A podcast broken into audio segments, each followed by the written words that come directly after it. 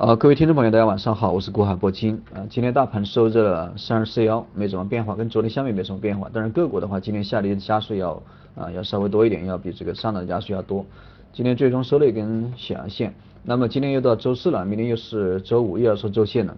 呃，如果说明天能够收在这个三千二百。啊，三千二百六吧，也就是说这个前天的一个高点啊，也就是这个星期的一个高点，如果说能够收在那个位置，那么下个星期应该还是会维持一个强势的格局啊，特别是如果说明天啊直接收到了三二六零或者说三二七零啊，那么这个周线周线级别又收了一个光头的一个下阳线，那么下周这个很有可能会延续这样一波涨幅啊，甚至这个不排除啊会这个很快就会到达这个三三五零，那如果说明天维持一个。三二四零左右，也就是像今天、像昨天的这样一个收线的一个情况，那么这个行情啊可能会啊这个大盘要震荡的时间又又要延迟啊，大盘震荡的时间又要延迟。但是至于下跌的风险，我觉得风险并不大，下跌的风险并不大。如果说一旦回调的话，因为这两天 啊这两天也有一定的滞涨的现象，对吧？啊，包括这个。昨天的一根小阴线，今天呢又是一个小线体，高位的一个小线体。呃，如果说一旦回调的话，那么最低可以达到大概三千三千二吧。再低的话，我也并不看好，因为下方这个确实啊走得非常扎实，包括均线也走得非常好。特别是现在的一个短周期的一个均线，包括这个五日、十、二十、三十、六十、一百二啊，包括这个年线啊，年线没有啊，这些短周期的一个均线基本上都是在这个呈现的一个多头的排列，除了这个年线。当然，年线如果说随着时间的一个推移，大概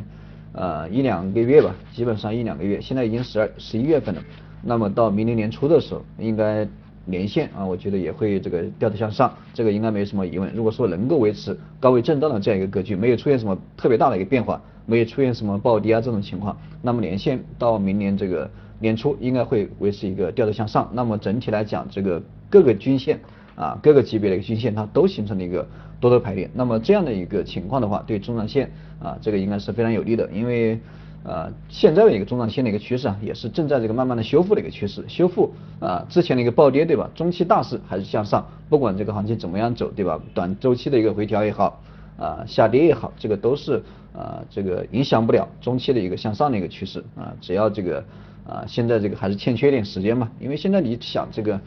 呃来一波大级别的反弹，这个也不大可能，因为之前这个技术面破坏的特别严重，对吧？所以说现在这样稳扎稳打啊，我觉得也也都这个也都非常好啊。每一波行情都回踩扎实以后，那么中长线这个可能会出现一个比较积极的一个变化，比较大幅的一个变化，这个上涨稍微要。稍微要顺畅一点，不会像今年对吧？今年整体来讲都是一个一步一个脚印，啊，赚点效应比较少，啊，这个涨的也都非常少，对吧？涨一点回调一点，就这样的一个节奏。那么明年可能会啊，也就是说二零一七年那个行情应该会比二零一六年比今年可能要稍微好的好一点，啊，这个机会应该要多一点。所以说这个啊，当然呢肯定有很多这个不确定的因素，对吧？第一个是美联储的一个啊，美联储的一个政策，对吧？因为这个美国的一个总统也换了。啊，换成这个川普，当然这个川普的一个政，他他对这个啊经济方面的一个政策，他到底是什么样的一个态度，这个谁也把握不了，因为他是一个比比较这个激进的人，包括这个竞选前跟这个啊胜利后，对吧？胜利后这个他他他可能对这个经济的经济方面的一些政策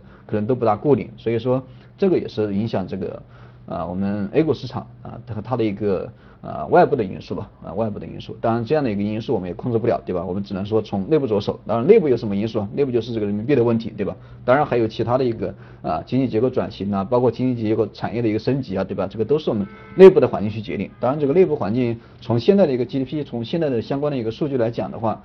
呃，我觉得还是比较稳定嘛。现在的一个国家经济经济的一个经济的一个转型，对吧？转型的一个升级，基本上。啊，基本上还可以，相关的一些数据啊什么的都比较稳定，所以说啊这方面没什么问题。最大的问题就是说反复给大家强调人民币的问题，人民币又跌到了一比六点九六，对吧？六点九六，马上要到一比七，这个非常严重啊，这个连续跌了好多天呢，连续跌了这个不断的在下跌，不断的在破位，啊，每天的这个新闻都是人民币又到了一个新的关口，对吧？我也不知道怎么关口那么多，天天都在跌破关口，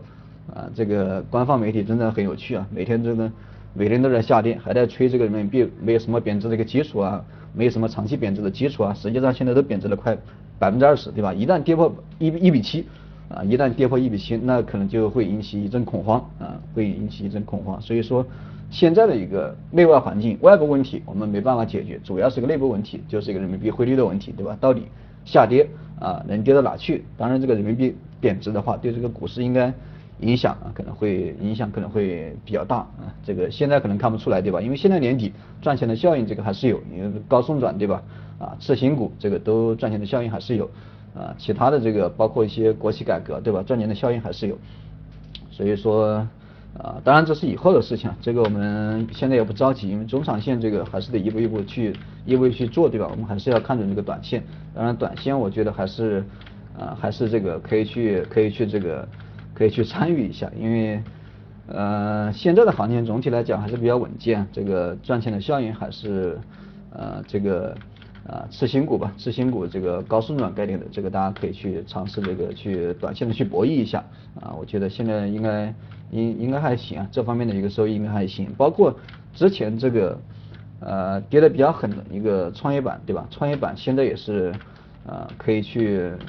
啊，如果说底部有放量的个股，对吧？大家都可以去去去这个去这个做一下，因为这个创业板它这个不涨那个需求肯定是存在的啊，包括创业板这些。啊，年报一出来以后，对吧？年报出来以后，这个应该会有一个不错的一个表现，所以说大家可以去重点的啊，重点的去参与一下。现在的市场应该是一个比较理想的一个状况，所以说大家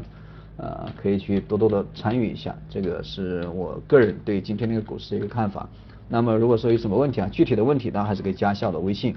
呃，古海铂金的手写字母加上四个八。呃，没有点击订阅的可以点击一下订阅哈，这个方便这个及时收听录音。当然最好这个加下这个微信号，因为加了微信，这个每天直接在朋友圈里面，我每天更新就行，对吧？更新了你都会看到。啊，有什么问题在上面交流也方便一点。好了，今天就先给大家讲到这里啊，有什么问题我们微信再聊吧，再见啊。